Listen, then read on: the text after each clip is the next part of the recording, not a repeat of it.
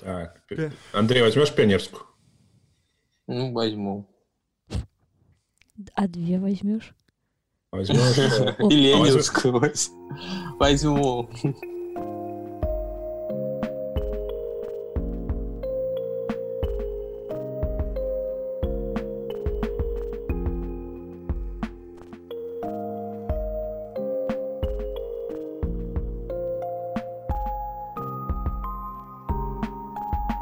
Дорогие друзья, вы слушаете Лоск подкаст. Сегодня... э, какое сегодня число? 28 марта. А, Мы находимся не вместе, но мы все равно записываем этот Лоск подкаст в старом составе. У микрофона Юлия. Всем привет, Денис. Э, Всем здрасте. Сергей Э, Сергей, это я. и Андрей. Это я. А, Очень рад всех слышать. Э, э, Обстоятельства этого вообще происходящего вынудили нас э, делать дистанционную запись, что довольно, да, кстати, забавно а, и накладывает некоторые особенности нашей сегодняшней такой встречи виртуальной для а, записи выпуска подкаста. Лоск подкаст это такая движуха, такая радиопередача, где каждый месяц э, четыре могилевчанина, три могилевчанина и одна могилевчанка э, делятся событиями за прошедший месяц, э, и своими впечатлениями, своими представлениями о произошедшем. И э, вот что у нас э, на этой неделе. Э, нет, какая неделя? Черт, что я раз давай. да, и вот что у нас э, на, э, в этом месяце, и вот что у нас в этом месяце произошло. У нас отменили март-контакт. И март-контакт отменили по поводу из-за опасения распространения коронавируса. У нас Сергей продолжает жечь и запустил потрясающий сервис я дома.бел, э, про который он еще тоже сегодня обязательно расскажет. Э, В марте месяце гремел вовсю памятник Ильичу, который собрались ремонтировать за 100, ш- более чем за 160 тысяч рублей. А, также в Могилеве в марте месяце запустился оплата транспорта по QR-коду. А, еще у нас э, есть свежий ответ на петицию про мероприятие. А, также есть апдейт а, по дому на Пионерской, дому с аптекой.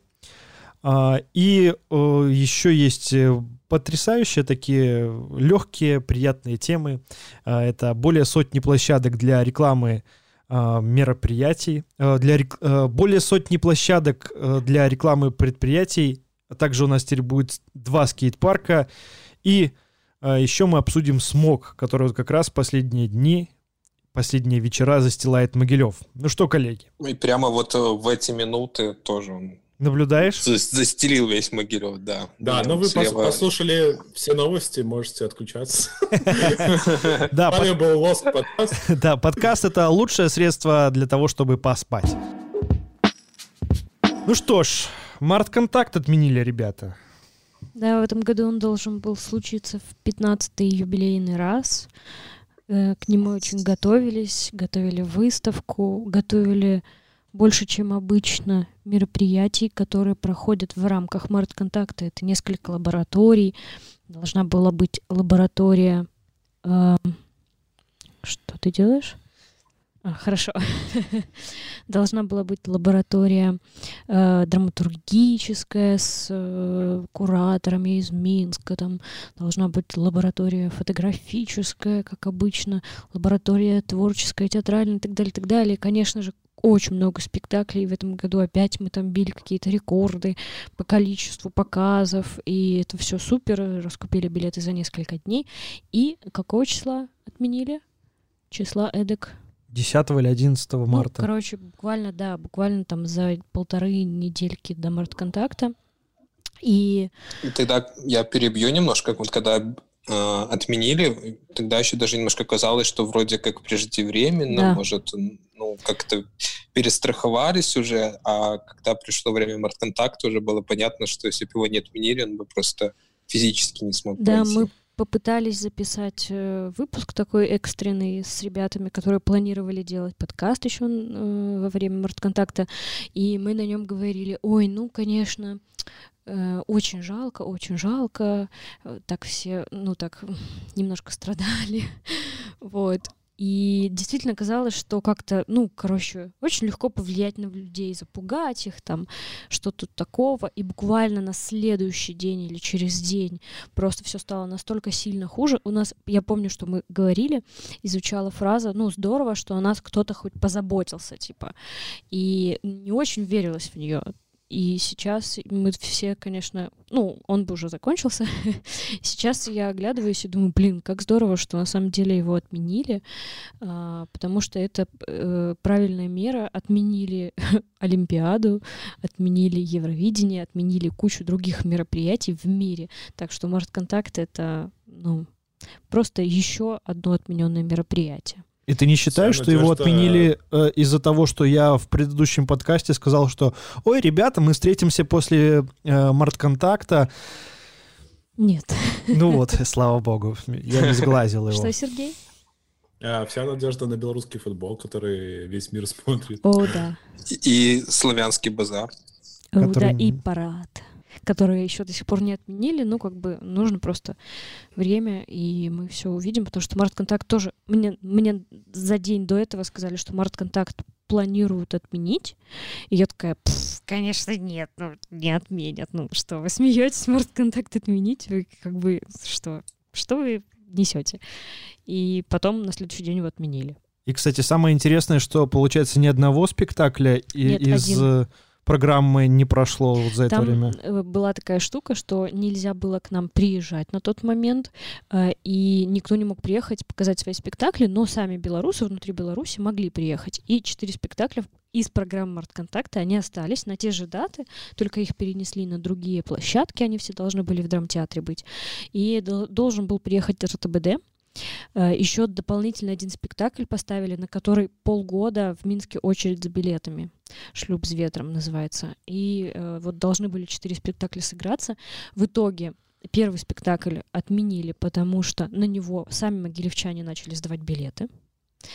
А, Второй спектакль, это как про 10 негритят, простите за референс, песенка. Первый спектакль отменили, потому что могилевчане стали сдавать билеты.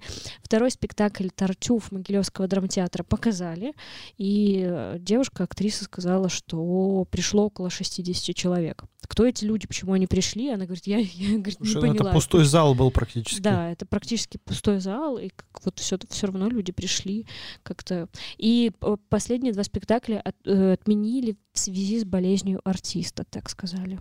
Как, ну, кто, кто там заболел, почему, чем он болел, ну, неизвестно. Это не значит, что он там болел коронавирусной инфекцией. Вот. Но факт в том, что, к сожалению, э, отменили. Вот. Ну, как бы постфактум кажется, что это очень верная мера. И тут даже спо- спорить, я еще была две недели назад, я помню, во вторник это было, я еще две недели назад такая думала, ой, ну нет, ну не отменят, а сейчас я такая думаю, блин, да правильно все сделали. И вообще все надо отменить, вообще все надо закрыть. И давайте тогда, э, если есть у кого что сказать по этому поводу. Я хотел бы спросить, ребята, вообще, э, какое ваше сейчас настроение? Э, Вы уже преодолели э, ту степень какую-то, не знаю, гнева, торга, отрицания, депрессии по поводу коронавируса? Э, На какой стадии вы сейчас находитесь? Э, Я сейчас очень так наблюдаю за этим всем, и скорее у меня принятие и э, наблюдение за тем, что происходит. И мысли не самые позитивные, но сейчас не об этом. Ну, давайте я расскажу. Значит, я уже ровненько две недели, завтра Мгм, будет, да. да, за- завтра будет две недели, как я э, на карантине, самоизо- самоизоляции.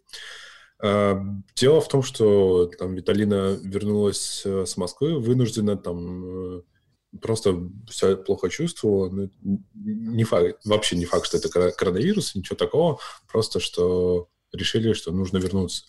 И это было, решила, что нужно в пятницу вернуться, а в понедельник уже начали закрывать границы, и даже несмотря вот на плохое состояние, Виталина очень вовремя вернулась. Вот, и мы, как только она вернулась, сразу перешли на самоизоляцию. Для меня по работе, в принципе, не, не сильно что поменялось. Сейчас только поменялось э, кресло, одно кресло на другое, и организм еще не привык к, этому, к этому состоянию. Вот. А что думаю? Ну, про март-контакт реально чувствовал, что когда он отменялся, это что-то реально поспешное. Очень можно было про это шутить, а сейчас шутить про это уже как так не, не пошутишь. Вот. А, думаю, что меры в Беларуси, может быть, э, не везде адекватные, не в плане того, что там где-то не ввели в карантин или ввели, вот, не в этом плане, а в том, что сейчас параллельно с коронавирусом в Беларуси идет вспышка э, пневмонии, и нам не дают, э, и уже от пневмонии есть, э, по-моему, жертвы, и как бы для Беларуси сейчас пневмония серьезнее, чем коронавирус на текущий состояние. Ну, короче, вот, вот вся эта ситуация, что нам не могут дать э, не могут ежедневно там в 10 часов выходить э, делать брифинг. Меня это бесит. Меня бесит, что э, не могут дать информацию по количеству пневмонии, по коронавирусу. Э, ну, как бы дают, но не дают вовремя. И не могут дать по гео... Ну, где, в какие города заражены и какая динамика. Вот это вот все бесит. Почему нельзя дать просто эту, эту информацию в открытый доступ. Угу. Вот. И а... того, что... Они иногда дают, но, наверное, раз в неделю да, такой вот Да, да, да. То, то есть, да. Понимаете, сейчас И, кстати, ситуация... вот по тому разрезу, ну, получается, что довольно уже на эту минуту сложная ситуация в Витебске, там почти процентов 40, наверное, заболевших. Короче, грубо говоря, вот все эти штуки... Я имею в виду процентов 40 от всех заболевших в Беларуси. Но все равно не легче.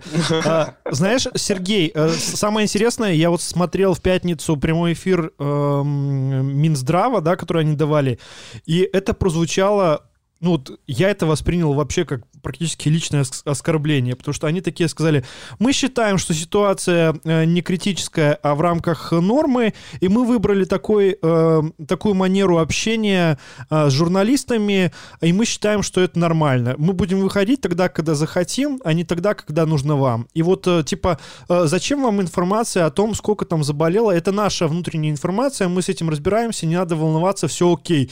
И просто на этих словах у меня взрывается вообще мозг, у меня взрывается вообще все, потому что, блин, ребята, вы у нас как бы на работе, у общества вообще-то, да? Плюс очень сильно Там была такая... Что... А, да, там была такая Ладно. Говори, говори, говори. Да. Пожалуйста. Тяжеловато по видеосвязи.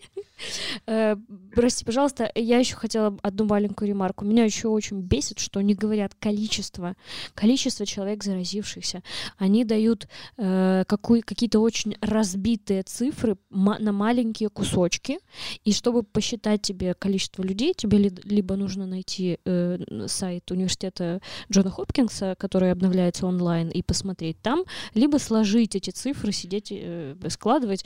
Но не звучит эта цифра Э, э, есть эм, СМИ, которые сами складывают и подают эту информацию, что вот у нас столько-то человек, но э, официально ее не выходит. Ну да, как бы все перешли к формату три цифры, количество случаев, количество погибших, количество выздоровевших. И они не могут эти три цифры просто давать в формате нужному для всего мира и нужного, понятного э, для восприятия. И вообще вот весь лейтмотив этой пресс-конференции, которую Денис э, рассказал, э, там был такой смысл, что, мол, ну, да, конечно, я уже утрирую, но если СМИ будут себя хорошо вести, то коронавирус как бы у нас и не распространится. Да, да, это и, просто и, тоже... Мне вот ну, такое, я вот так это услышал ну, это просто для меня отвал башки, когда таким образом разговаривают э, и, и пытаются донести.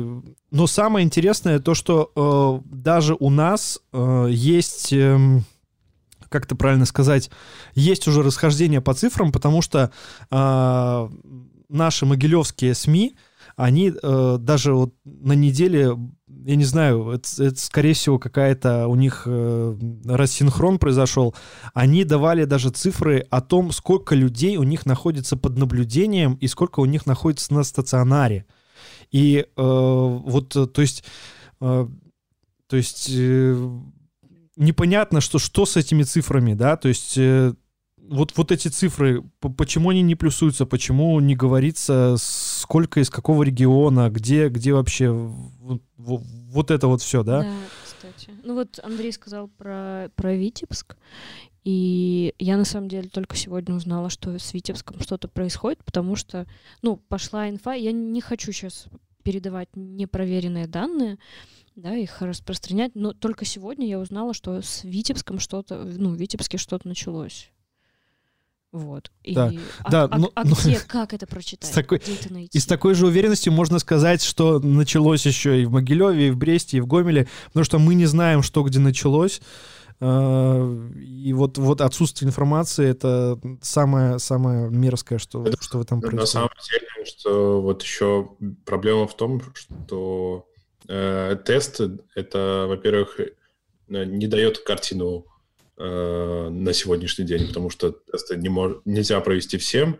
Э, болезнь протекает э, без симптомов, может протекать, это вся хрень. Э, и даже если вы сделали тест, то не факт, что завтра вы не заразитесь. Это и правда. Погрешно, погрешность теста, по-моему, 15%, то есть 15% всех тестов обдраковывается, и нужно делать повторный тест. Угу. Да, как оказалось, что может быть сначала вынесен, вот как в случае в Житковичах, диагноз вроде коронавирус, а потом они созвали консилиум и решили, что это все-таки не коронавирус, а обычная пневмония. Да, вот, вот и все. Андрей, а ты как себя чувствуешь в этой ситуации? А, я в этой ситуации, а, значит, до вторника я еще ходил в офис, ну, потому что официально в Могилевской области коронавируса нет. И, ну, ты такой думаешь, может, как-то может, еще можно ходить. Но э, во вторник вечером э, на работе я уже где-то в 5 часов померил температуру и смотрю 36,9. Э, я решил, что все, завтра я буду работать из дома. Ну, у нас, в принципе, можно работать из дома в этой ситуации. И пошел домой а уже в 8 вечера моя температура поднялась до 38,4. А, в принципе, ну, других каких-то признаков не было, там сухого кашля или чего-то еще. И, в общем, я уже решил, что я теперь точно самоизолируюсь, но дело в том, что кроме меня еще два человека в офисе тоже а, у них поднялась температура, и Черт они тоже пошли домой, да. На следующий день, ну, я порошочками сбил, утром уже была 36,6, а, ну, коллеги там тоже кто как. Э, одна решила даже вызвать врача. У нее была, по-моему, температура 37,6. Она вызвала на дом врача. Когда пришел врач, уже температура была сбита. И она говорит, что, ну, мол, раз у вас нет температуры, то никакого вам больничного и не положено. Ну, правильно, да. Ну, а коллега говорит, что, ну, я же ее сбила, а врач говорит, типа, да не может так быстро температура упасть, мол, вы меня тут не дурите. Вот. вот. И, естественно, конечно, я, может, тоже обратился бы к врачу, э, но только в том случае, если бы я знал, что возьму тест, например, на коронавирус. Ну, поскольку Э, я не подпадаю под категорию тех, у кого берут э, тест, то есть те люди, кто там вернулся из, из-за границы, кто контактировал э, с больными, у которых выявлен коронавирус.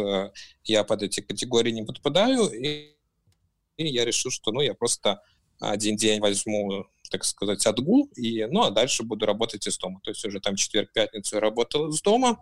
Ну, так немножко скажу непривычно, потому что надо там проводить эти онлайн-колы э, утром и вечером, но в целом работать можно. Отлично. И давайте я еще расскажу. я с понедельника работаю удаленно. Э, и у меня там много эмоций по поводу работы, в принципе, удаленно, но я ужасно, ужасно рада, что мне не нужно ходить на работу. Я просто счастлива. На прошлой неделе я немного нервничала и думала, почему они так долго тянут, э, почему нас не отправят домой. Но в итоге э, компания очень классно сделала. Она очень серьезно подошла к этому делу и полностью распустила всех работников эм, на работу удаленно.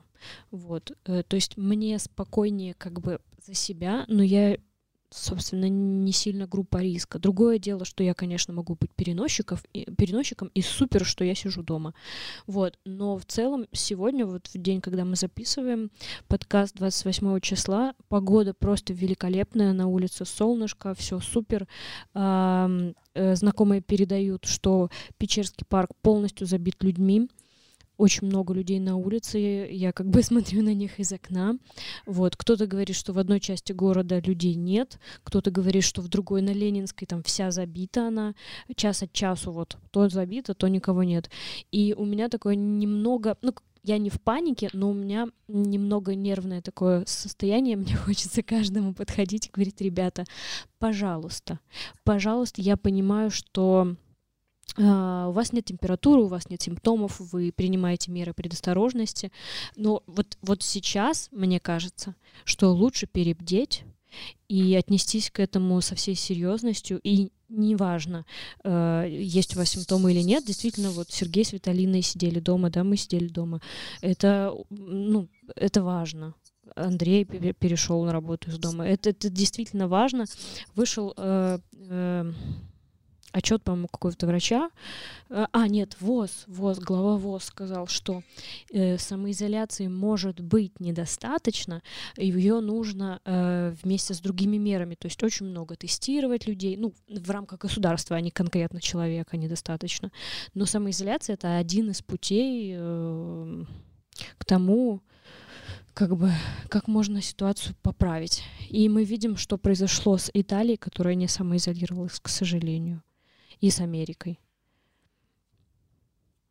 И самое интересное то, что э, как э, вот очень модное слово гибридное, у нас, э, мне кажется, происходит какая-то гибридная, гибридный такой карантин, необъявленный, э, и э, не хочется скатываться ни в какую, ни в конспирологию, ни, ни почему это все происходит. А, вот, э, просто я думаю, что мы потом когда-нибудь узнаем э, причины реально случившегося, но мы находимся сейчас в этом процессе, где всем довольно э, странно себя ощущать, даже, возможно, страшно, и люди с этим страхом пытаются очень странно бороться как раз-таки через отрицание вируса и через, через э, панику, через, тоже, панику да. через, через вот это вот все. Но э, я недавно подумал, что мы рискуем в Могилеве вообще откатиться вот за эти несколько месяцев, которые нас ждут. Я думаю, что это все-таки будут месяцы. А мы рискуем откатиться в по всяким общественным пространствам, кофейням, новым кафешкам, барам. Да, можем откатиться очень далеко, и поэтому в этот момент очень важно всем вообще показывать какую-то солидарность. Э, просто даже в том, что вот мы есть, мы, мы помним. Э, я подумал, что было бы неплохо выпустить какие-то... Интересные, ну не знаю, там какие-то сертификаты, которые, за которыми прийти потом, а э, заплатить сейчас. А, вот. Э, где-то, кстати, эта система работает э, а, в вот, да, Лиза, Чехии. В Польше. А, в Польше, в Кракове, да? да? да нет, в Познане. Познане. Все перепутал. Вот. Подруга наша Лиза, которая... Привет, Лиза. Которая в Познане живет, она говорит, что у них есть система либо подвешенных кофе либо заказов. Плюс есть система, когда ты можешь э, заказать что-то себе и один как бы виртуально там кофе, чай, не знаю, обед заказать и передать врачу, и э, либо купить сертификат у любимого заведения даже на небольшую сумму, чтобы его поддержать, а потом воспользоваться им. Ну, то есть это не, не супер э, какая-то э, метафорическая такая, метафизическая вещь, она реально существует. Да, хотя э, директор э, сети э, заведений сказал мне, что это очень плохая идея, быстрее, и что это быстрее убьет кафешки. Ну, не знаю, наверное, ему... Почему? Э, ну, не знаю, он типа говорит, что вот система депозитов это вообще полная херня собачья, простите, что это, что это не работает. Но он, наверное, думал, что это просто как главная и основная мера, но я не предлагаю только этим ограничиваться. Я знаю тоже не из не из, э, там, не знаю, не из слухов, а из первых, так сказать, рук информацию, что очень многие заведения уже готовятся к э, закрытию, переформатированию какому-то на паузу стать, что ли, да. А некоторые заведения вообще готовятся уйти из Могилева, если им не обнулят арендную ставку сейчас. А, многие заведения уже подключились везде, где только могли, на все возможные сети доставок и, и прочего очень стало меньше акций различных, э, а то, что даже есть на акциях э, не самого лучшего качества, где-то все-таки пытаются сэкономить. Вот. Э, Если вы проверите меню бай, то там пришло, ну, наверное, спиток заведений. Да, которые раньше туда не заходили, угу. да. Даже те, у кого есть собственная доставка, стали доставляться через меню бай сейчас. Вот, и мне кажется, это такой хороший, хороший показатель того, что вот в голодное время все всем рады на самом деле, и всем нужно объединяться. И эм, что еще сказать? Э, Сейчас, э, по словам как раз-таки моего вот источника, он сказал, что самое главное, что вот он ставит, это сохранить команду, сохранить людей, сохранить как можно а, дольше коллектив. Э, он сам свои там траты урезал там типа по максимуму, и вот сейчас Э, он нацелен только на, на то, чтобы вот сохранить даже хотя бы в том виде свой бизнес. Но самое интересное, что даже в это время готовится к открытию, уже, во-первых, открылся один бар, э, в это голодное время. Э, и готовится к открытию еще... Ты про бар на Пожарном переулке, да? Да-да-да, э, в, во дворике Польского дома. Э, и готовится к открытию кофейни, которая была на месте пирамиды, я шел там мимо, и там уровень готовности внутри очень, очень хороший такой. И там прям очень будет интересно. Классное место, давно пора было там сделать что-то такое. И еще одно место готовится рядом с, эм, с республикой. А, там вот между э, ювелирными магазинами готовится... Да, точно, да, я видела ремонт. Да, какое-то э, заведение, но оно с очень, э, с очень странным названием. Ребят, я, если честно, я знаю только э, сексуальный подтекст этого названия. Я сейчас вам его э, даже э, скажу. Может, вы знаете что-то больше. называется Big Bang ST. Сейчас должен быть какой-нибудь звук. Не знаю, не знаю. Ну, короче, Big Bang, Bang, Bang. Или типа Big Bang теории, наверное, или что. Да. Да, ну... Неважно. В общем, ну, то есть, э, видимо, у людей шли так бизнес-процессы, и они не могут их затормозить, и они их вот... Э, все дальше идет. А что вы думаете, вы готовы поддержать свои любимые места? Ну, слушайте, Или, может я... быть, у вас есть какая-то я... альтернативная версия того? Я, я был в Макдональдсе на Макдрайве э, недавно, вчера. Угу. И они, когда выдают заказ, уже выдают бумажную менюшку, где ну, расписано их меню уже с, с очевидным э, подтекстом на, на доставку, чтобы вы э, чаще заказывали через меню-бай, можно Макдональдс заказывать. Я знаю, что Вайнс начали, э, запустили свои завтраки, которые у них были по выходным, сейчас э, идут по будням, и мы этим пользуемся. И, кстати, как, как вот, они на доставке, скажи мне, вот мне интересно. Э, слушай, все, все хорошо. Единственное, что, я так понимаю, им э, у, у них не, нету в Вайнсе этих стаканчиков одноразовых, и кофе, я так понимаю, разливают в буфете, э, либо, ну, вот э, приезжает курьер с двумя чеками, один с буфета, один с догриля, кстати, да, да, да. но еда сама из Вайнс. Я, вот. прости, извини, что я встряну, когда только догрили открыли, и у них началась доставка, они тоже э, еду из догриля, а напитки из буфета. Ну, видимо, им как-то так удобнее. Это такая инфраструктура какая-то у них внутренняя. Внутренний прикол. Ну, может, просто в Вайнсе не выходит бариста, э, а выходит повара, и поэтому бариста э, буфет работает за всех. скорее всего, так. Ну да, это логично, кстати. Вот, боюсь я, конечно, за кофейню Мир-23, которая открыла вторую точку накануне этого всего за них, за этих ребят я переживаю, но не знаю, как их поддержать, потому что кофе, только кофе на доставку, это, наверное, то, тоже, тоже не очень эффективная мера. Эм, не да, знаю, я, я там вот. был, э, Серега, буквально недавно, буквально на днях, и они э, в огромной печали находятся, э, Мир-23 Junior. Во-первых, напротив них находится чебуречная, в которой кофе практически раза в два дешевле, и, как они сами признались, в Могилеве пока что мало гурманов кофейных, которые чувствуют разницу в кофе в чебуречной и в, реально в кофейне, а, но вместе с тем они сказали, что, конечно, очень стало ощутимо меньше людей, даже вот несмотря на то, что у них срок работы еще пока месяц, они прямо ощутили, как они стартанули, э, в принципе, довольно бодро, и как вот стало ощутимо меньше людей сейчас на Ленинской.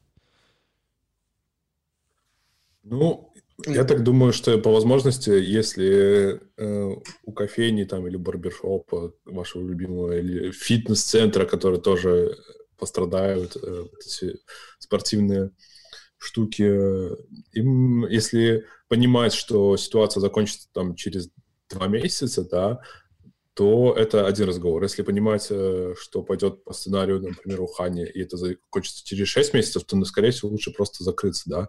Но можно было бы, например, выпускать какой-нибудь мерч, не обязательно сертификаты, а просто мерч. И э, как-то временно просто э, сократить, э, договориться о низкой аренде, ну и как-то как выкручиваться. Вот. Ну, так или иначе выживут сильнейшие, и после всего этого, опять-таки, будет спрос на открытие, и может откроются новые, может откроются старые. Ну, хотелось бы, чтобы лучшие места сохранились, а худшие, может быть, и прикрылись. Ничего в этом такого, наверное.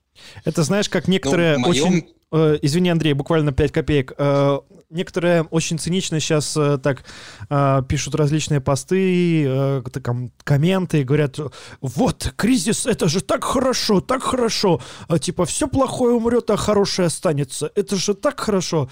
И вот просто сил нету, чтобы это все комментировать. Андрей. А, мое мнение, что а, могилевчане не спасут, ну, если действительно будет такой затяжной этот кризис э, с коронавирусом, то могилевчане не спасут э, эти заведения, потому что э, довольно э, низкие заработки у могилевчан, то есть они подумают, ага, что я буду там э, покупать сертификат у этого э, директора кафе, если я тут на троллейбусе езжу, а он там на крутой тачке, то, мол, чего я буду тут еще ему э, помогать. Есть, конечно, э, люди, которые полюбили какие-то места, и они пойдут навстречу этим точкам и будут покупать какие-то сертификаты или участвовать э, в акциях в поддержку этих заведений, но таких людей, мне кажется, в Могилеве очень мало, это то есть недостаточно для того, чтобы покрыть аренду, покрыть э, хотя бы там какую-то минимальную зарплату сотрудников. А, эту задачу может решить только правительство, но тоже, думаю, на правительство эм, надежды мало, а, скорее всего, будут, может быть, просто какие-то отсрочки по налогам. Но я не думаю, что будут покрываться зарплаты, например, работников или mm-hmm. еще какая-то такая помощь. Поэтому, ну, как бы призывать это хорошо, но я в это мало верю. Это мое мнение. Я, Слушай, я видел, да, что... Да. Можно я скажу? А, я видел на Мола-Мола компанию, э, где ресторан в Минске Э, ну, поскольку зал уже не будет для них актуален, они готовят еду для врачей, и можно через Мола-Мола поддержать, э, как бы купить э, обед врачу, и как бы ресторан выступит посредником этого обеда. То же самое вот у Мир-23. у них же есть это вы, выездная, выездная, как у них была, витрина, да, грубо говоря. может, как-то они придумают, что будут Э, э, где-то в каких-то местах дополнительно вот это кофе делалось, даже для, ну, для медиков, да, uh-huh. возле больницы, где-нибудь еще. Э, возможно, они так выйдут, и люди захотят поддержать ну, не, не только э, саму кофейню, а поддержать медиков. И как бы это пойдет на руку и тем, и, и другим. А, знаешь что, Сергей, э, вот э, я за все хорошее против всего плохого, э, но э, вот я себя всегда бью по рукам, когда мне хочется причинить кому-то добро. И самое вот отвратительное, то, что э, вот, ну, медики у нас это не подневольные люди все-таки, да, это э, люди высокообразованные, которые хорошо секут и понимают вообще ситуацию, э, я думаю, следят за новостями, за соцсетями не меньше нашего, да, и, ну, почему никто до сих, ну, нормально из тех, кто вот в системе, да, не написал просто от себя пост, что да, вот, ребят, ваши обеды, они вообще были бы очень уместные, особенно если вот вы их привозили там тогда-то, тогда-то, э, вот. Или там ваш кофе тоже был бы очень ок, но, блин, э, когда мы не знаем даже, как они там, будет ли у них вообще возможность выпить этот кофе из Мир-23? Смогут ли они съесть этот обед из буфета?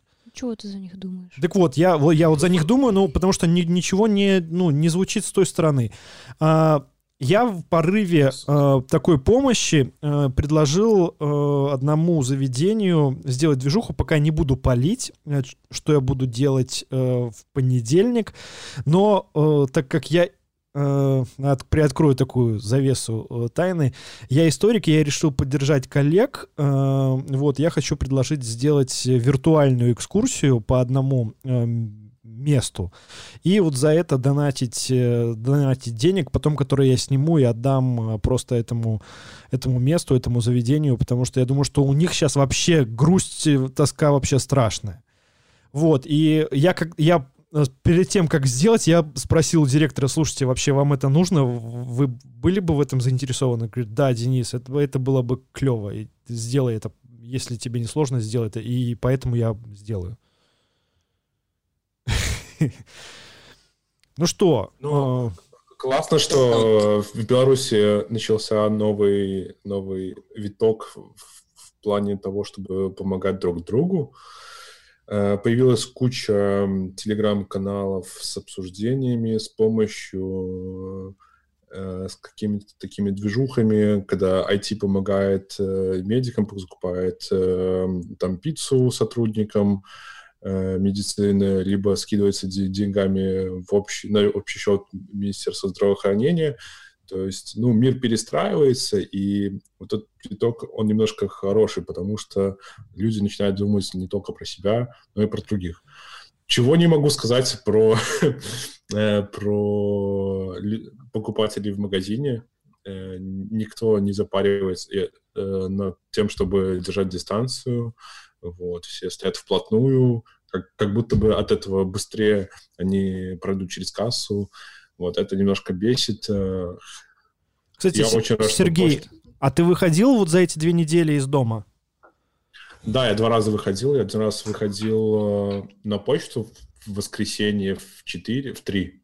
Ага. В 4 закрывается почта. Я, я в 3 выходил максимально, чтобы не попасть. Я вот на почте видел, висит объявление о том, чтобы нужно соблюдать дистанцию, и люди держали э, дистанцию.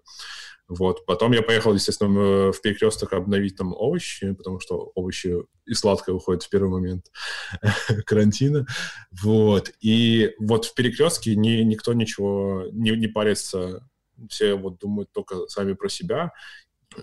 Опять-таки, а вот э, на карантине пропустил весь этот движ с э, покупкой валюты, с гречкой. Э, тоже это говорит о том, что люди думают только сами про себя. То есть э, сколько да. долларов, это ну, не идет на благо всем. Я тут тоже хочу продолжить вот э, Сергею мысль.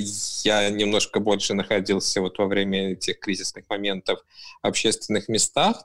То есть, э, может быть, нашим слушателям, которые сейчас не в Могилеве, кажется, что в Могилеве здесь уже Э, такой карантин почти, самоизоляция, начинают разоряться бизнесы. На самом деле людей на улице очень много. А, также этот э, коронавирус сопровождается валютным кризисом, и во время него все люди ринулись э, в пятый элемент и прочие магазины за телевизорами. То есть я видел э, опустевшие полки с телевизорами. А, было много людей вообще в этом пятом элементе. Тут рядом с моим домом находится. А, то есть а, люди продолжают бегать, наоборот, может, даже еще больше стали посещать всякие торговые центры вот в связи с тем, что такая легкая паника, что а, что-то такое вот страшное надвигается, и надо вот э, вложить деньги, надо затовариться, и пока еще мы в Могилеве, в общем-то, не коснулись такого резкого снижения спроса. Ну что ж, посмотрим, что нас ждет дальше. Э, я думаю, что в апреле, когда мы будем записывать уже апрельский подкаст, э, будет больше но новостей. Я сам для себя каждую неделю пишу такой э, пост в стол, либо в, за, в закрытый плейлист в Ютубе, записываю такое такой просто синапсис такой происходящего для того, чтобы потом а, когда-нибудь к этому вернуться и, и, и вспомнить, как, как, как это все было здесь в моменте, вот, и потому что это уникальная ситуация, которой, не знаю, мои родители не переживали, я не переживал, вот, и это... Да, я, нет, для меня тоже это все прямо такое, ну, я немножко нахожусь в каком-то сериале «Черное зеркало», то есть да, тут да, да. Э, мы помним еще, как, ну, не помним, но почти помним, как падала Берлинская стена, а здесь раз, и уже даже э, появляется граница там между Россией и Беларусью, что казалось, ну, вообще немыслимо там еще три месяца назад, хотя ну, хотя были какие-то там терки, но а тут внутри шенгенских стран появились границы, все эти ограничения. Угу. Это такой, в общем, сюр, и неизвестно, что будет через месяц. Вообще неизвестно. И э, я говорила с подругой, ей позвонил э, по видеосвязи знакомый из Италии, и он говорит, если бы я мог себе позвонить месяц назад, я бы сказала себе, не выходи из дома. Поэтому я звоню сейчас тебе и говорю, пожалуйста, не выходи из дома. И она мне такая это говорит, я вот э, это самое тебе вот передаю. Так что общий нас, наш месседж сводится всех наш, нас к тому, что... Не совершая ошибку. Будьте осознанными, не выходите из дома и отмечайтесь на карте я дома.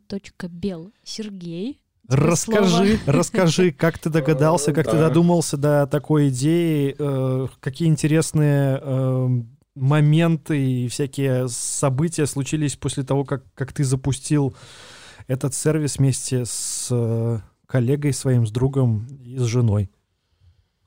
Короче, грубо говоря, почему возник этот сервис. Две недели назад, когда мы уходили на карантин, мы выглядели как фрики, нам писали тоже, что мы crazy. Э, да, я помню, Может, как даже, ну, один где, чувак. Где-то хей, да, хейт да, немножко да. такой был, э, скеп, скепсис. Вот. А уже через неделю я запускаю сайт. Э, ну, то есть у нас была вот первая неделя дома, она супер рабочая. Кстати, вот если вы перевели сотрудников на удаленку, сто процентов у вас э, выросла продуктивность, потому что не тратится время ни на дорогу, ни на там причесывание, вот это все. И как-то и люди немного понимают ответственность, э, что э, если они не поддержат даже свою компанию, то, возможно, они завтра останутся без работы. Поэтому я смотрю, что продуктивность у всех выросла. Вот. И появилась идея поддержать тех, кто остался дома и эм, обратить внимание кто еще, тех, кто еще нет, и, ну, у кого есть возможность. Даже вот у нас э, в Лоске проходил э, опрос, и около 15% ответили, что они просто не видят угрозы, э, и поэтому они не остаются дома. И 15% на самом деле дофига. И это только в нашем э, о, супер э, мейнстримовом, авангардном канале. Продвинутым. Продвинутым, да. Сколько людей, которых просто ай, типа, и фиг с ним. И, короче, захотелось обратить на это внимание и поддержать людей. Э, за выходные мы написали основной функционал, в понедельник, вторник мы запустились, а в среду про нас написал Тутбай, и мы были не готовы, сайт повалился от наплыва, вот, э, пришлось еще раз переделать, и, грубо говоря, с, в среду мы легли в три, в, чет, э, в четверг мы легли в три, и в пятницу мы легли в три, но уже не поэтому, просто, просто захотелось немножко больше провести времени. Э, вот. Я очень доволен тем, что получилось. Э, мы еще на лету запилили команду, в которой на карте можно еще оставлять сообщения. Тоже запустили в пятницу, угадали со временем и получили массу положительных эмоций. Э, появилось... А, короче, на карте отметилось 3300 человек, а 500 сообщений было оставлено. В целом, э, думаю, что мы... Даже если кто-то один остался дома благодаря этой карте, я очень рад. Да, слушай, э, кто-то написал, что это такая бесполезная штука для непонятно кого, типа, что вы этим хотите сказать. Особенно очень много людей нервничало по поводу Особенно лю- люди, которые вынуждены работать и выходить из дома, они как-то очень болезненно на эту карту отреагировали. Вот, мол, хипстеры опять там делали что-то там такое, а мы вот тут ходим, болеем, и что мы, это хуже за вас. Ну, э, кстати, любая вообще реакция вокруг э, вашего такого релиза, она очень полезна и очень, так, так можно сказать, симптоматична, что ли. А, потому что она отражает реальное положение дел, потому что очень многим хотелось бы быть в безопасности в эти дни, но они не могут себе этого либо позволить, либо они не могут из-за работы этого сделать. Мы ни в коем случае не, не хейтим таких людей, э, мы хейтим, ладно, мы не хейтим, но призываем тех, кто может остаться дома и раньше думал, что это невозможно, то, ну, поверьте, вы просто вы можете, это реальная угроза, и лучше э, это сделать. Да, и, и сам, самое интересное, что вот эта карта вообще, она очень интересно эм, позволит, э, возможно, я очень допускаю, э, позволит людям как раз-таки change your mind, да, как говорят, да, измените мнение, потому что вот мы видим, что вот проблема с этим вирусом даже не в том, что он там заразный, из-за него можно погибнуть, из-за него гибнет куча людей, а что очень многие люди из-за своей какой-то э, упартости, упертости, упоротости, да, они э, не могут поменять свое мнение об этом, да. Э, вот я в начале января 2020 года э, думал, что это где-то далеко, ну, ладно, он там где-то есть, он вот такой вот, но вот в начале марта 2020 года. То есть через два месяца я поменял свое мнение. Я почувствовал себя в а, опасности и начал подготовку к тому, чтобы а, себе безопасность вернуть. Вот, и это очень-очень классная такая поддержка. Спасибо, Серега, спасибо всей команде. Я еще хочу немножко добавить. Я когда еще думал, что пойду работать из дома, но работал из офиса. Мне казалось, что это очень круто работать из дома. Вокруг э, весь Инстаграм пестрил постиками о том, что сиди дома, смотри сериальчики, читай книжки, э, как это круто. И мне чего-то вот даже такое создалось впечатление, что если я начну работать из дома, то э, я буду смотреть сериальчики. А получилось, что я только могу стать на 15 минут позже, и времени свободного больше не появилось.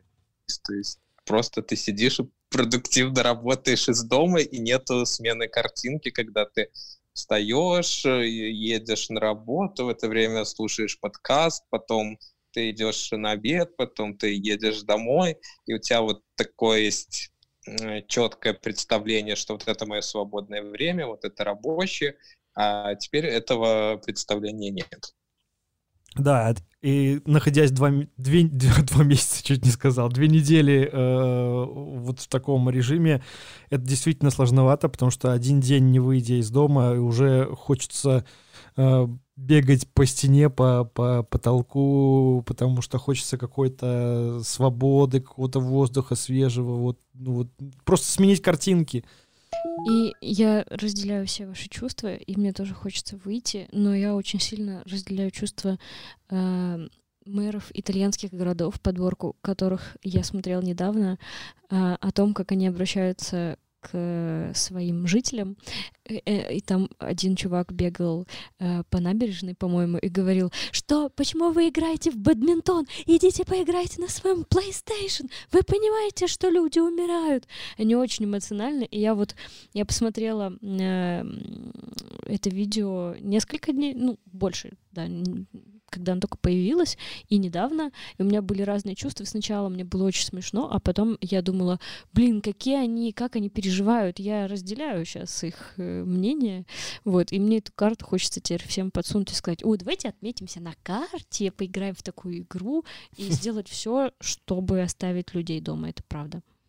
Next. Я на самом деле сегодня был в Печерске, вышел погулять, э, потому что ну, не, невозможно дома находиться постоянно. У тебя же а, но, Да, но я подумал, что в лесу будет еще менее людно. И что? Вот. Что ты ну, там увидел? Ну-ка, ну-ка, просто сейчас должен быть э, заготовлен я, я, я видел, видел, что, видел, что все пошли на шашлыки. Не, ну дело не в этом. То есть они, пускай сами заботятся о своем здоровье, э, но я хочу сказать, что оставаться дома, это не значит, что надо заточиться. Вы реально можете выходить, например, вечером, ночью, там, э, выйти во двор, погулять, но обязательно мойте руки, потому что как бы основная причина э, это поверхности. Поверхности, к которым прикасался да. зараженный человек. Да, и поэтому э, как бы на улицу выходить можно. Главное соблюдать дистанцию и обязательно следить э, за руками. Вот. А вот э, в закрытое помещение сходить в бар, в ресторан, дискотеку, это, конечно, ну, это перебор. Ну, кстати, в городах, где уже прям введен карантин, где ну, л- окей, ладно, в разных городах по-разному, но во многих, как бы я читаю про это, что запрещено выходить дома без необходимости, и необходимостью считается поход в магазин, в аптеку за продуктами и на короткую пробежку или прогулку. То есть это действительно, Сергей прав, это не запрещается. Вот, но то, что я вижу, это реально. То есть все ходят там за ручки, сидят на лавочках, обнимаются, те собаки играются, бегают, это все.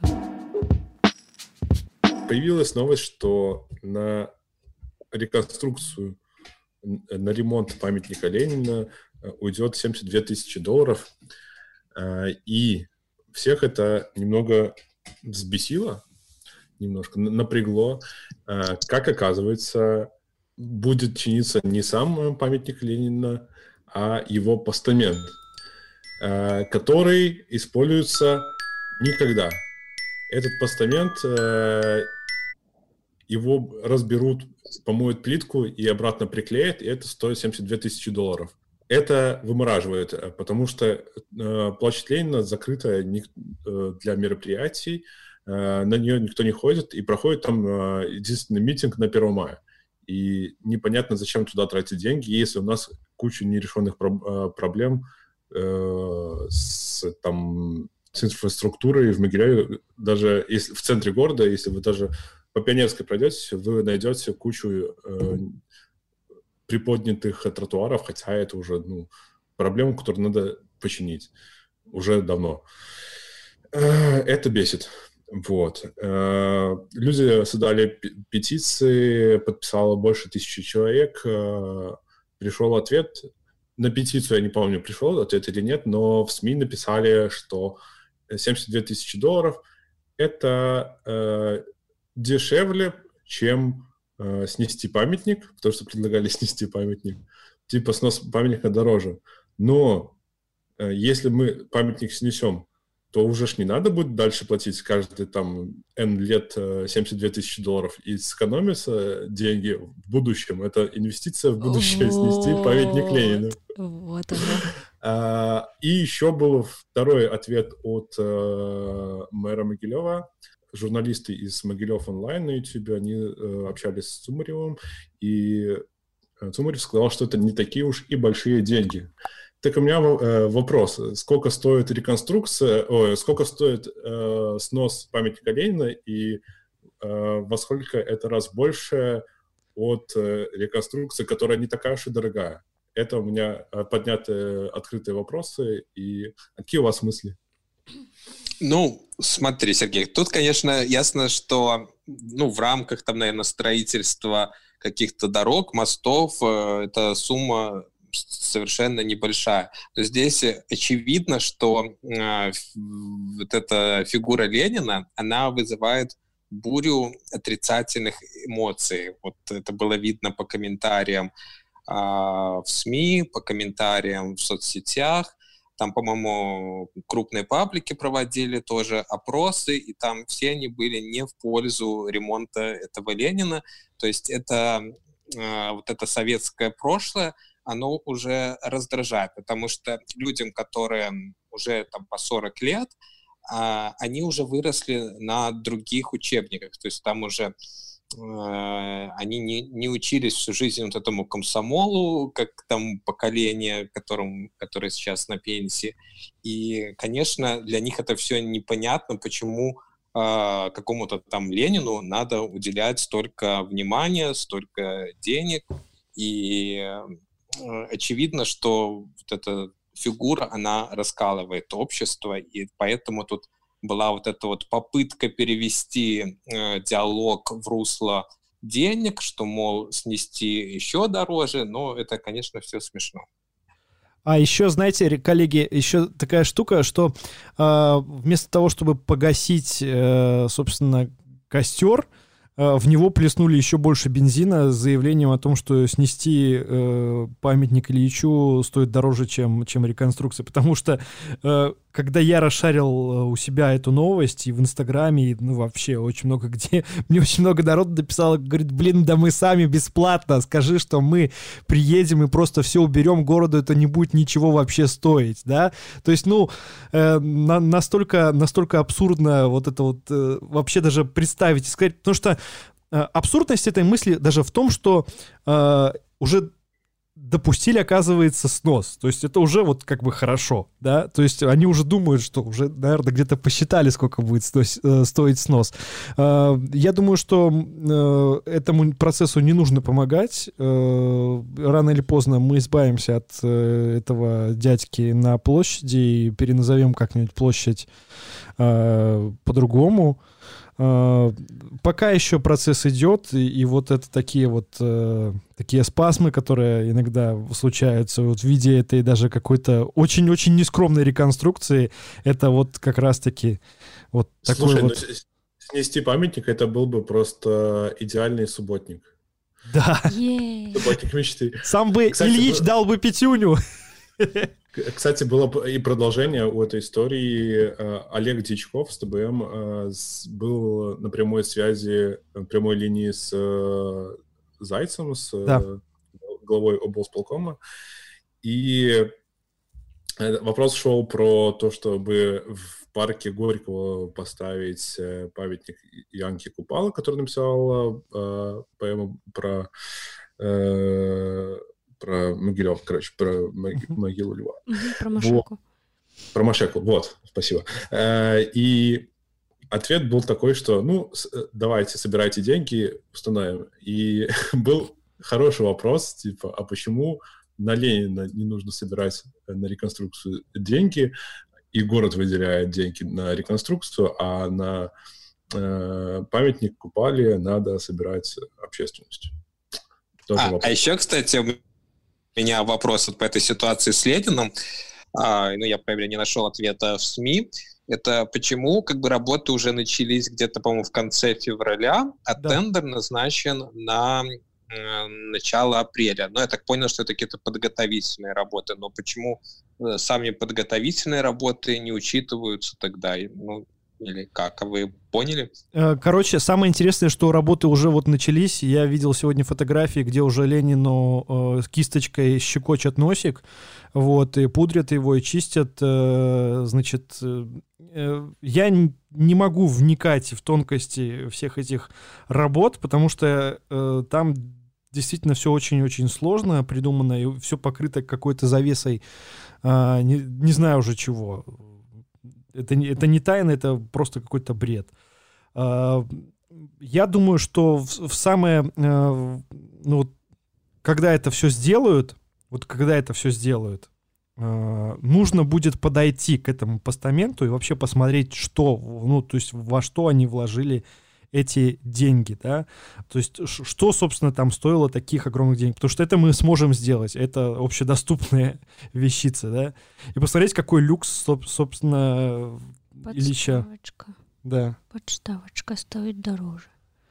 Короче, у меня еще с этой ситуации, вот мы практически час сейчас говорили про коронавирус, да, про коронавирусную инфекцию, про средства которые способ, ну как-то э, шаги, которые средства, способы, шаги, которые мы сами можем предпринять и которые мы ожидаем и, и, и про все остальное. И как бы мы уже не можем э, жить сейчас на данный момент не в контексте коронавируса. И вот еще больше абсурд этой ситуации, что мы 70 сколько хотим тысяч долларов на Ленина отдать. Да в ситуации, когда нам на нас катится вот огромная пятая точка. Ситуация, когда надо поддержать частный бизнес, да. Частный бизнес, больницы, врачей, да кучу всего. Экономика летит к чертям. Возможно, мы не знаем, но таким образом и поддерживается частный бизнес, который, собственно, делает этот постамент. Вот и вот и все. Тот, который нужен, частный бизнес. Да, да. Хорошие новости. В Могилеве запустили бесконтактную оплату в автобусе и в троллейбусе. Пока доступно не на всех маршрутах, но сейчас можно скачать приложение «Оплати», э, и там э, будет э, сканер QR-кодов, и нужно искать в автобусе QR-код либо у кондуктора на бейджике QR-код, наводишь и платишь, и больше тебе не нужно искать мелочь э, в кошельке, либо покупать проездной. Yeah, Скажите, вы уже попробовали? Э, я нет, но я скачал приложение. В принципе, классная идея. Вот, я через QR-код оплачиваю парковку в Атриуме, это удобно. И думаю, что тоже так, так сократится работа кондуктора, который, в принципе, в будущем, я надеюсь, не будет такой профессии, кондуктора будут только контролеры. А, вот. Э, я очень рад, что вот э, именно это приложение появилось э, именно в общественном транспорте, потому что эм, оплата через QR-коды дальше пойдет в местные инициативы, и можно будет, например, делать, собирать донаты на мероприятиях через QR. Можно будет в ресторанах оставлять чаевые, э, например, э, официантам. Ну, куча всего, где можно применить QR, если это вот сама культура появится, культура оплаты через QR. QR пользуются много где, и это удобно и удобнее, чем NFC, потому что не в каждом телефоне есть NFC, но в каждом телефоне сейчас есть камера. И, ну, это классно. Угу. Да, это супер. Отличная новость. Но, ну, но мне кажется, новость была бы еще лучше, если бы в эту систему включили и маршрутки, угу. потому что это тоже вид общественного транспорта в Могилеве, и всем было бы лучше.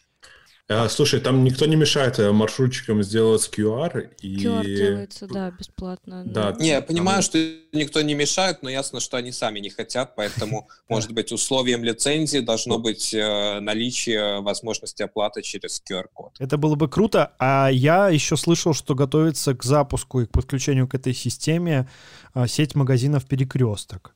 Вот, что там можно будет как раз тоже через э, систему «Оплати», Э, через эту систему оплачивать. Мне единственная претензия то, что это еще одно приложение, которое мне нужно еще какие-то что-то зачислять, что-то кошелек пополнять, чтобы в этом кошельке что-то было, э, привязывать опять свою карту, что-то, то есть еще какое-то дополнительное действие. Но ладно, хотя бы так, потому что это действительно э, великое событие после э, добавления э, могилевского транспорта на Яндекс Транспорт. Это действительно классное событие и как моя моя претензия к неймингу даже, все отпадает, ничего страшного. Ну что, мне кажется, немного грубовато, как будто так вот призыв такой, и даже приказ, э, оплати, пассажир. У меня в голове одно только крутится. Бесконтактные платежи, бесконтактные какие-либо оплаты — это тоже очень классный способ, на самом деле, защищаться от всяких э, вирусов и бактерий. И не стоит забывать, что сейчас как бы время еще простуд и гриппа.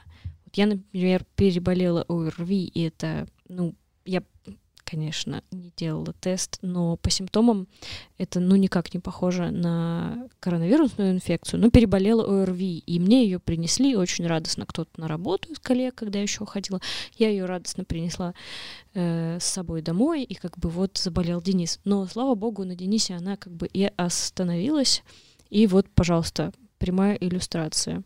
И де- деньги это и ну, поверхность. Э, денег — это такая очень большой рассадник всяких э, штук неприятных, грязных. Проговорим еще про рассадник, э, про мероприятия, потому что у нас есть новости еще и про мероприятия. Сергей, да, что тебе ответили? Петиции, дождались петиции из горисполкома, и идеологии, зам, зам председателя по идеологии Алла Галушка э, сообщила, что нету нецелесообразно разрешать новые места, так как э, и так проводится Драник Фест, Большой городской пикник и другие э, мероприятия э, в сотрудничестве с городом, когда город выступает э, организатором, и тогда можно проводить в любом месте, где ты захочешь. Но проблема в том, что ваши мероприятия могут просто пропустить. Например, э, не нравится э, кому-нибудь из администрации города, что вы хотите провести прайд, либо шествие за легализацию, то вам эту штуку не разрешат. Ну, это все очень странно, и э, петиция обжалована и направлена в дальше в облсполком, и мы уже говорим в петиции, что текущие площадки, э, их две, как бы сам стадион и участок от стадиона до э, там, чуть-чуть в сторону Меджинки. Да, там э, до похоронного где... Э, агентства, там такое вот буквально да, 150 да, да. метров. Вот эти оба, оба места, они как бы с нарушением угу. потому что стадион возле поликлиники, а место для шествия идет через остановочный пункт. Вот. Ждем ответ от облсполком. Сергей, как ты думаешь, почему такое упорство? Ведь, ну, вообще кажется логичным да, ответить тебе, сказать, что вот э, примем, разберемся и все сделаем. А, ну, зачем вот это упорство с э, и непринятие? Потому что у тебя железобетонная просто в петиции и я еще дополню Дениса, да. что в любом случае мест может быть и много, но все равно да. э, даже найти разрешенные места надо получать разрешение, то есть можно отказывать. И кроме этого еще есть денежный фильтр. Сейчас, ну, да. я, я проговорил в прошлый раз, что, ну, даже какой-нибудь позиционный митинг, сбор подписи, это все большие деньги, и, ну, да, не, никто не пойдет на это все. Э, короче, я считаю так, э, есть две причины. Первая причина, что э, люди ленивые, и если идет приказ сверху, его надо исполнять. Если идет приказ снизу, просьба снизу, приказа же нет. Если идет просьба снизу, то ее можно не удовлетворять, потому что так меньше работы. Вторая причина, что идет выборный год, и угу. на всякий случай карантинное мероприятие и на мероприятие. Кстати, мне кажется, выборы перенесут, если, ну, вдруг там к маю не закончится эта тема с коронавирусом. Мне кажется, все идет к переносу, учитывая, что с экономикой сейчас тоже начались большие проблемы. Ну, да, я думаю, можно выборы провести, как э, проходила перепись, да и все, онлайн. Дом с дежурной аптекой начали, по-моему, в прошлом году еще реставрировать, если можно так сказать. А, но во время этих реставрационных работ обнаружили уже люди, что а, был сбит а, была сбита часть декора, и что-то там какие-то изменения с балконами произошли, и была создана петиция, чтобы это все вернули как было. Пришел ответ, что да, нужно вернуть как было. Ну, как было, никто, по-моему, не возвращает. И сейчас стало понятно, что э, дом стали раскрашивать в прямом смысле этого слова в какие-то очень такие ядовитые цвета, э, ярко насыщенно оранжевые, какой-то глубокий коричневый, и все это напоминает какие-то дожинки. И появилась э, новая петиция, э, чтобы дом все-таки раскрасили более сдержанно. Угу. Вот, что вы думаете по этой ситуации? Мне кажется, что это просто а... какое-то самоуправство и такое недогледженность да, к этой всей теме, потому что, ну, я думаю, что либо чиновникам, либо исполнителям им кажется, блин, что они от нас вообще хотят? Мы хотим сделать, чтобы этот дом не разваливался, был аккуратным, они от нас еще чего-то хотят. Что, что вы хотите? Мы делаем как можем. Сергей, а Я а ты... вижу, что у нас э, в городе не умеют работать с палитрой и э, рандомно выбирают цвета. Знаешь, выбирают э, цвета из, из разряда, принесли э, на бумажке А4 проект и как раскрасим. Ну, вот так вот раскрасим. А, не соблюдая, какой цвет был до этого, какие цвета встречаются на самой улице Пионерской рядом, да, какие соседние цвета в одной нигами, в одной они там в одном контрасте, в одной яркости, вот это все насыщенность, да, составляющие. Э, вот это все, э, с, с этим не идет работа. У города, я так понимаю, тоже нет общей концепции, в каких цветах вот город должен выглядеть, пока вот это все не будет э, вместе с дизайн-кодом когда-нибудь не будут э, предприняты эти попытки в создании палитры города, то у нас и дальше будут появляться э, дома, как в петиции написано, дома клоун. Самое интересное, э, что еще про дома клоуны, э, мне э, особенно вот уже последние, не знаю, месяца три очень сильно начало бросаться в глаза то, как у нас устроена наружная реклама особенно на зданиях. Я даже не беру бигборды и вот все эти какие-то вывески, какие-то штуки, а я беру именно э, наименование магазины, фирм, какие-то стенды, какие-то висящие конструкции.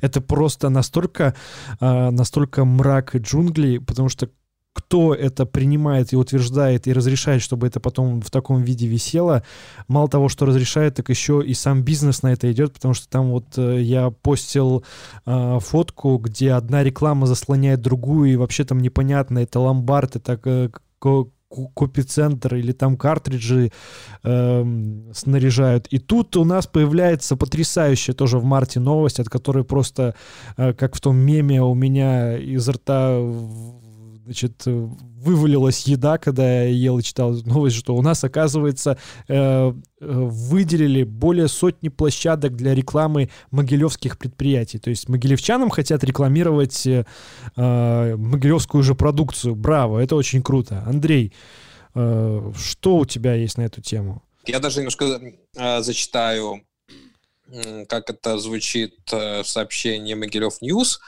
Как будут выглядеть эти объекты, решает само предприятие. Есть требования только к их размерам и эстетике, что позволит, по мнению специалистов службы главного архитектора Могилева, установленным объектом стать частью городского пейзажа и претендовать на символ города. Как, например, ветряные мельницы стали символом Амстердама, а коровы – обязательная часть национального пейзажа Швейцарии. Ну, во-первых, э, немножко я не понял э, параллель с Амстердамом. Ну, я тут уже в каждом подкасте рассказываю про Амстердам. А, я не помню, чтобы там были э, мельницы на каждом шагу. Я помню там только одну мельницу, но это мельница, она как бы исторический объект, и ну, она действительно такая интересная, и это не какой-то новодел. И, ну, тут еще про коровы в Швейцарии. ну, тоже не совсем понятно. Имеется в виду вот эти живые коровы, которые пасутся, э, как в рекламе и, э, шоколадки, или э, коровы, которые выставляются там в разных странах, э, такие они из пластика или из чего они сделаны, честно говоря, не знаю. А, такие э, в Берлине там, по-моему, медведи выставляются. Ну вот, э, может быть, это имелось в виду, скорее uh-huh. всего. А, ну, в любом случае, опыт а, такой рекламы есть и в Могилеве. Если вы помните, раньше на набережной Днепра стояла телега, а, не помню, что там на ней рекламировались. Да все Может подряд, быть, там очень много было разной рекламы. Это телега стоит возле, возле пивзавода сейчас, там Арго. Uh, да. И, а, ну и сейчас еще на место телеги поставили такой как бы кораблик. uh, но он по-моему, без рекламы и просто как такое украшение. Но в любом случае вот все эти объекты, они очень трешовые на самом деле и быстро э, теряют свой вид, то есть быстро там что-то у них отламывается, они выцветают и так далее. И э, учитывая, что здесь как бы сказано, что само предприятие будет решать, как это все выглядит, то я боюсь, что мы получим такой маленький зоопарк непонятно чего. Диснейленд что... на тонком льду. Да. А, ну, на мой взгляд, предприятие может на своей территории уже там изгаляться и придумывать э, все, что хочет, как та же бабушкина крынка, у нее там возле проходной и коровы пасутся, и на каждый Новый год э, э, очень яркая иллюминация, и мне кажется, этого достаточно. А если эти объекты появятся на центральных улицах Могилева, то ну, я очень боюсь. А Что вы думаете? Мне напоминает эта ситуация историю с Подникольским парком, где каждое предприятие выставило свою фигурку иллюминационную, которую мы обсуждали пару выпусков назад. И как, как там все Рябилово какое происходило. Рубилово. А мне вообще кажется, э, я примерно представляю, как вообще э, это выплеснулось в общественное пространство, потому что, скорее всего, где-нибудь до Нового года э, по всяким коридорам э, горисполкома и прочих всяких, э, там, не знаю, отделов э, бегала туда-сюда бумага о том, что нужно нам как-нибудь представить различные предприятия, которые находятся в городе, потому что вот мы же тут не видим, а у нас тут такая вообще экономика, такие предприятия, которые столько всего выпускают, они никак не представлены. И вот в итоге э, эту задачу, да, этот таск пнули на какого-то, не знаю, там, специалиста по диалогии, он долго не раздумывая, сочинил такой пресс-релиз и вообще такой бумагу, которую отправил на предприятие, что, оказывается, это для рекламы предприятий. Но зачем могилевчанам рекламировать э, могилевские предприятия, это мне вот непонятно. Нет, а мне понятно. Ну? Ну, у нас, например, я могу на примере кино рассказать. У нас, например, есть такая, прослеживается такая тенденция, что когда выходит какой-то классный новый фильм, э, нас не зовут в кино. Мы как бы типа априори сами смотрим, и нигде реклама, ну, только на самих кинотеатрах, не вывешивается. И э, рассказать могилевчанам о том, что на самом деле фильм, который больше ни в одном кинотеатре не показывается, показывается вот, вот в «Родине», например, или там то, что у нас фестиваль каких-то фильмов и какую-то дополнительную рекламу, но как это сказать, э, какого-то удобоваримого формата, я бы, была бы рада на самом деле. Но я, конечно, сейчас склоняюсь к больше к виртуальной рекламе и к незасорению, ну, присутствию, например, всяких могилевских брендов онлайн и рекламе онлайн, и не засорению пространства города вот всем этим э, света, цвета, ш, э, звука, э, шумовыми штуками. Принимается, но я все-таки немного про другое, что, ну, грубо говоря, э, что лифтмаш поставит где-нибудь на Орджоникидзе свой лифт и скажет, все, ребят, смотрите, у нас есть такой завод, такое предприятие классное, там, go к нам работать или что, или там, не знаю, Омск техуглерод поставит э, мешок со своим техуглеродом или там, не знаю, сделает фигурку технического углерода такую черненькую, страшненькую ну, или что. ну, то есть... Фигурка да. где, где это стоит? Э, в Швейцарии или где? Э, Чего? Вот этот молекула. Э, да, да, да, да. Вот, это классно, это арт-объект. В Бельгии, по-моему, в Брюсселе. А, да, да. Вот, точно.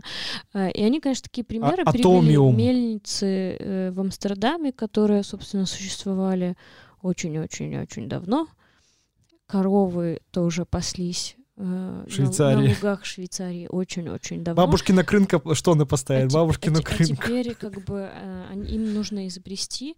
Мне почему-то, я не знаю, эта шальная мысль проскользнула, что, может быть, они хотели чего-то такого а медведей в Берлине сделать ну, может быть, просто это моя глупая догадка. Ну, короче, они хотят какую-то... Скорее всего, но, но дело в том, что здесь каждое предприятие будет да. решать а, само. То есть э, медведи в Берлине, там они имеют общую концепцию. Ну, здесь проблема вместо... в том, что, возможно, у кого-то и получится. Ребята, но... у меня есть прекрасная идея. Если наш слушает какой-нибудь... Э, э, чиновник, который хочет очень э, отличиться на следующей планерке и вообще сделать Могилев лучше еще при этом. Он может эту идею воровать. Короче, э, знаете что, пускай каждое предприятие сделает по своему льву. Да, я только... Ты, вот ты меня не дал мне Да, опять все себе забрала. Нет, гениальные идеи или не очень, или простые идеи витают в воздухе. Короче, я подумала про ленинскую, про эти вазы, которых, которые я не люблю, э, которые стоят вдоль Ленинской и э, загромождают, и так загромождают улицу пешеходную. Вместо них могло бы стоять действительно по однотипному льву, которое раскрашивает само предприятие. И кто уже на что гораст. Хотят, приглашают, я не знаю, э, колледж искусств и говорят, ребята, нам нужно вот бабушкина крынка, логотип, тут эти самые реки молока, там вот это все нам нарисуют. Сделайте нам льва в виде э, коровы. Там горосполком прорекламирует себя э, и э, пригласит этого самого, ну как его, Ника Воробьев. Сафронова. А, ну не, да. Ника Сафронова, Ника Са. вот, и, короче, тут уже кто на что гораст. Но это очень очень простая идея.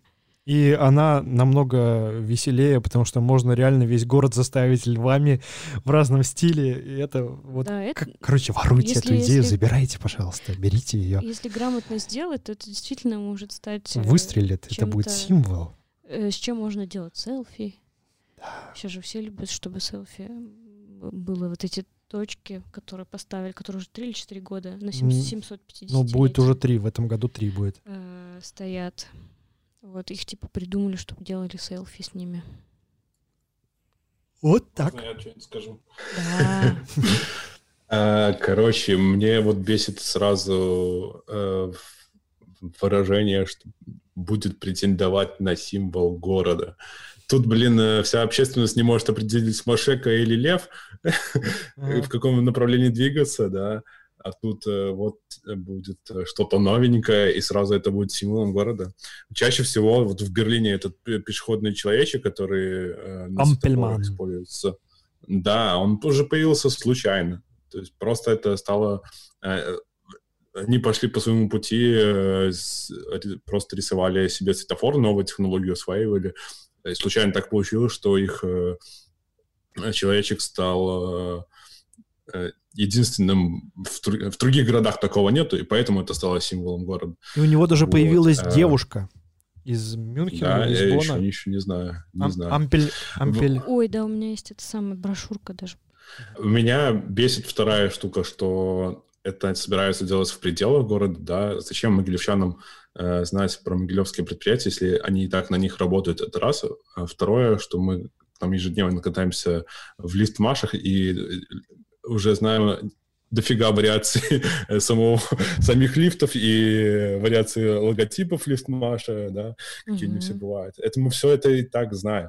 Если вы хотите покидать предприятие там э, другим бизнесам не Могилева, блин, у вас есть М4, давайте вдоль М4 развлекайтесь как хотите. Э, скрасите дорогу другим водителям. Вот. Пускай не замахивается на символ города, это само придет. Э, даже не знаете, каким путем это все обязательно будет. А, и в любом случае сами предприятия должны решать, нужна им эта реклама или нет, и, а если нужна, то где ее размещать. Это не должно быть э, спускаться сверху, то есть это дополнительные расходы для этих предприятий получаются. Да, может, вы выгоднее там правильно настроить таргет э, ВКонтакте, в Фейсбуке вместо вот изобретения э, велосипеда. Это правда. В Одноклассниках и Инстаграме еще, в зависимости от э, того, на какую аудиторию рассчитаны.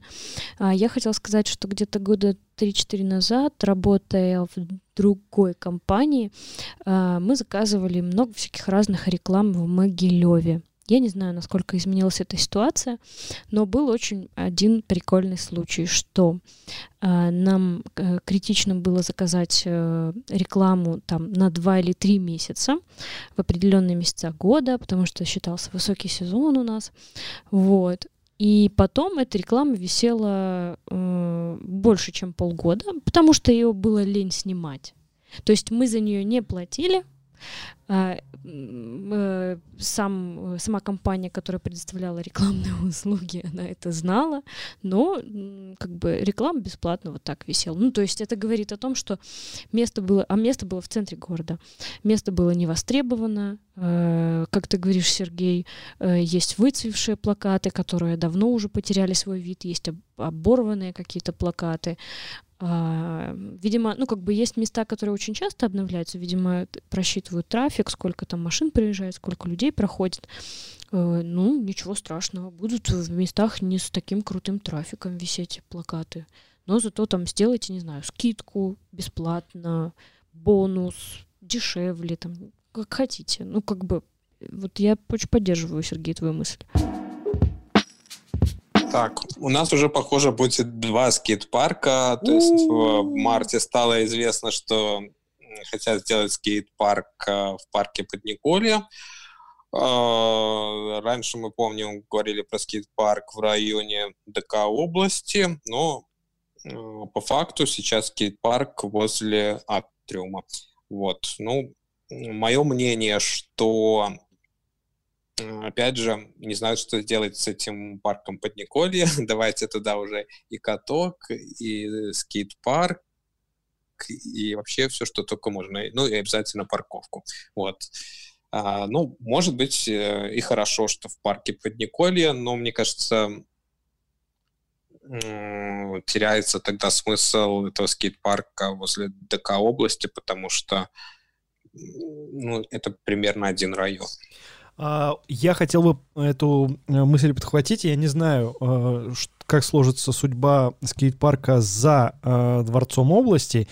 И что-то мне подсказывает, мне кажется, это моя интуиция, что эм, оборудование, которое должно было стоять за Дворцом области, его перенесут в Подниколье. Но самая большая проблема со скейт-парком в Подниколье — это та, что там нужна ровная площадка для этого. Там нужна не плитка, там нужен хороший, хорошее такое покрытие асфальтобетонное, а, асфальт ровный, да, и там такой большой площадки нет. И где это сделать, там есть несколько таких мест под э, скейт-площадку. Сделают их или нет, э, я не знаю. Э, в новости о скейт-парке в Подниколе говорилось, что как бы деньги небольшие, это можно выделить, это мы все сделаем, все классно. И дальше начинается самое основное, то, про что мы говорили как раз в предыдущих выпусках, что скейт-парк это не только рампы, трубы и, и вот и асфальт, это еще и комьюнити, потому что за этим всем нужно следить, а, потому что, ну, грубо говоря, эм, смешивать э, такие, больш... Э, такие э, очень разные виды активностей, которые там собираются вообще заводить туда, и делать вообще такой весь фарш из там э, скейтинга, из мамаш с колясками, из там из пенсионеров, из кино. Потом там рядом еще находится монастырь, и там вот, ну, вот, вот это все заводить все в одно место, кстати, не очень все-таки большое. Это э, выглядит сейчас очень-очень рискованным, потому что э, вот э, молодежь, которая туда придет кататься, если она придет кататься и там им понравится, там будет очень так, э, так плотно им, да, там могут быть конфликты, там то есть все, что, все, что э, в обычных условиях происходит на скейт-площадках, там тоже будет происходить. Э, я к тому, что за этим местом нужен, э, нужен какой-то клуб, нужно какая-то, какой-то комьюнити, которая следила бы и поддерживала бы там здоровую такую атмосферу, потому что сами, сами собой эти места э, очень редко э, саморегулируются. Вот. И поэтому у меня пока очень скептическое э, такое ожидание от скейт-парка в Подниколье. Хотя э, я воспринял это с большой-большой радостью, потому что э, место в центре города э, будет куча народу туда доезжать. Возможно, уйдут из стихийного скейт-парка около Атриума. Вот, а я очень э, скептичен к тому, чтобы, даже скорее очень против, чтобы в Подниколе э, был скейт-парк, потому что Э, прикиньте, вот приходит э, школьник э, с компанией, там, со, со, со, скейтер, э, там, со скейтом, да, он идет к этой лестнице, видит лестница перед ним, чтобы спуститься к скейт-парку, и, а справа у него велодорожка вниз. Что он выберет? Я думаю, он выберет велодорожку, и это у нас приведет э, к новым травмам. У нас, э, возможно, будет выезд на дорогу, если это предусмотрено, то придется устанавливать ограждение с одной стороны, с другой стороны. Еще ладно, там, если человек падает с велосипеда, да, велосипед остается под человеком. Если вы роняете скейт, скейт дальше э, разгоняется, врезается еще в кого-то, так что, ну, тут э, с, с проектом скейт-парка надо думать немножко тут э, шире, как к нему подойдут, кто туда пойдет, э, что рядом, что кроме скейт-парка, потому что скейт-парк — это не только иногда э, про катание, а это еще про общение молодежи и еще что-то дополнительное. Поэтому ну, в Подниколе скейт-парк, во-первых, не напрашивается. Это не первое, что туда придет вам в голову, где установить скейт-парк. Второе место, второе, почему бы не использовать площадки, где скейт, скейтеры собираются? Почему бы нет? Чуть-чуть как-нибудь преобразить чуть-чуть денежку вложиться. Не обязательно делать там офигенные рампы с прыжками. Тони Хоков в Могилеве, наверное, нету. Нужно что-то сделать безопасное за минимальные деньги и в тех местах, где это и так пользуется спрос. Мое да, кстати. Такое. Ну, тогда напрашивается площадка перед атриумом. Или перед площадью Ленина, перед Ильичом, прикиньте, какой сюр. Не, да, я бы очень хотела, правда. Я, мы говорили про да. перед горосполкомом. Облсполкомом. Не, мы говорили про перед а. горосполком. А. Э, перед горосполком, и вот если там как бы позволят наши власти перед облсполкомом это сделать, это будет вообще бомба. Да, пускай там вообще носится. И там как бы про и про комьюнити, и про вот это вот все эм, очень важно не допускать туда не скейтеров, Uh, окей, там нужно несколько мастеров, которые будут смотреть там за новичками, именно чтобы вот это комьюнити складывалось, чтобы они друг друга обучали, чтобы они друг другу страховали и так далее, и так далее. Но я помню, что в, как это называется, на Парк-Сити uh, была огромная проблема, что приходили мамы с детьми, и катали своих uh, деток на скейт-парке. вот, они там на колясочках с ними ездили, там и так далее. Ну, то есть, блин, ребята, ну, это ж очень травмоопасно. А, сейчас мы записываемся, в Могилеве стоит смог от э, того, что в Печерске жгут, э, жарят шашлык э, и... Как запах, кстати. Уже, уже ну, запах такой манящий, так скажем. Самому хочется вырваться, приготовить что-нибудь.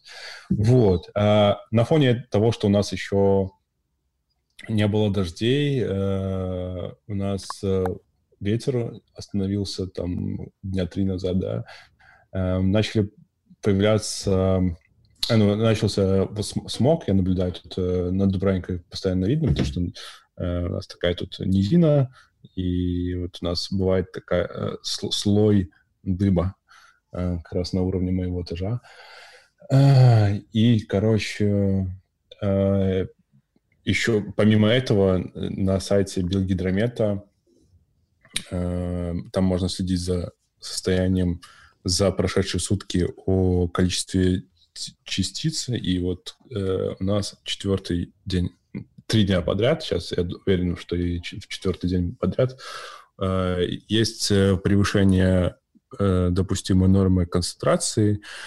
И, ну вот, это первое превышение в этом году, поэтому следите. Мы сделали специального бота, который в Телеграме, бот в Телеграме, и вы можете подписаться и тоже получать эту информацию. Вот. Ну и смотрите, если пахнет дымом, то лучше не бегать. Это всегда говорит о том, что э, в воздухе... А когда да, бегаете, превышение по твердым частицам я добавлю. Угу. Когда вы бегаете, вы глубоко вдыхаете и очень и чаще, возможно, дышите и очень перегружаете свои легкие вот этими частицами.